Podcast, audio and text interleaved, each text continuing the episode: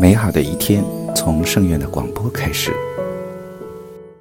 尊敬的听众朋友们，欢迎收听今天的月光讨论。今天为大家带来了呼吸道异物这个话题。呼吸道异物是耳鼻咽喉科常见的急症，多发于小儿进食哭闹或摔跤时，或成人口含东西作业时不慎。当异物进入呼吸道时，因为异物占据气道或者异物刺激咽喉，导致喉痉挛，从而引起呼吸困难而危及生命。因此，呼吸道异物的死亡率很高，应该引起全社会，特别是幼教及家长的重视。幼童就齿卫生，常对食物咀嚼不细，将较粗大石块误入气管。加之儿童喉部保护性反射功能不健全，不能把误入气道的石块立即咳出。小儿常把小的玩具含在口中，因气笑打闹，可随气流入气道。常见的异物有谷子、花生粒、豆类果核，有时有硬币、图钉、扣子、发卡、玻璃球等。成人多将钉子含在口中，或因昏迷、全麻将、呕吐物误入呼吸道。正常情况下，喉部对异物反应非常敏感。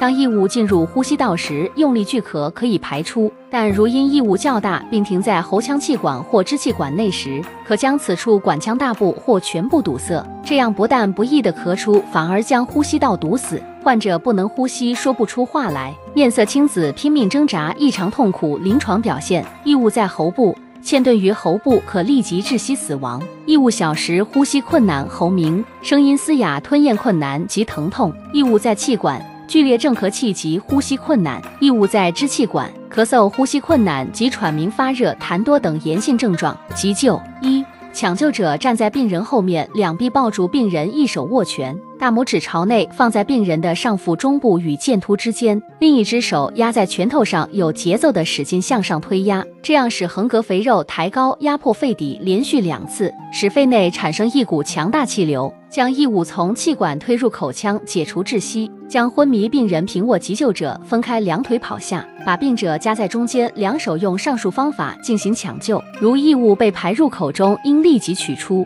可将小儿患者头向下，使异物吐出。误吸异物后，只有一个人在场时，可自救用椅子背桌子脚。或逐度突出部分抵压腹上部，可使异物吐出。切记使用手掏或钳子夹取，以防异物进入更深处。同时准备送医院。部分病情严重的患者可能需要行急诊气管切开术或环甲膜穿刺术，否则容易窒息死亡。预防关键是教育儿童不要把玩的东西放在口中。一九八一年江苏医学会报道。气管支气管异物两千六百七十五例中，五岁以下儿童占百分之八十，三岁以下占百分之二十，最小年龄仅两个月。徐州医学院附属医院耳鼻喉科统计，气管异物西瓜子七八月占百分之八十一，花生米十一二月占六百零五，经急救自行咳出者只占百分之一到二，大多数病例需立即手术。吃饭时养成良好习惯，不准跑跳和开玩笑，细嚼烂咽，防止呛咳，防异物误入气道。成人饮食也得留意，不可粗心。这就是本期所有内容，大家可以通过微信公众号。大明圣院以及荣正法师的小宇宙播客了解更多内容，我们下期再见。